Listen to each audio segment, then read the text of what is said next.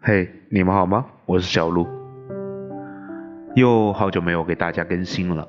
那咱们今天更新一期好事坏事，终成往事。人这一辈子啊，活的就是一场心境。与其一直沉溺在悲伤和哀怨中，不如开开心心过好当下，看得通透，学会释怀，才最心安。生命中有许多事情都充满着未知的变数，无论是好事还是坏事，既然一切早已尘埃落定，又何必苦苦纠缠呢？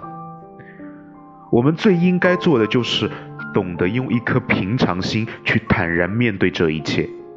愿你不为往事担忧，只为余生欢笑。好了，我们今天的录音就到这里，咱们下期再见。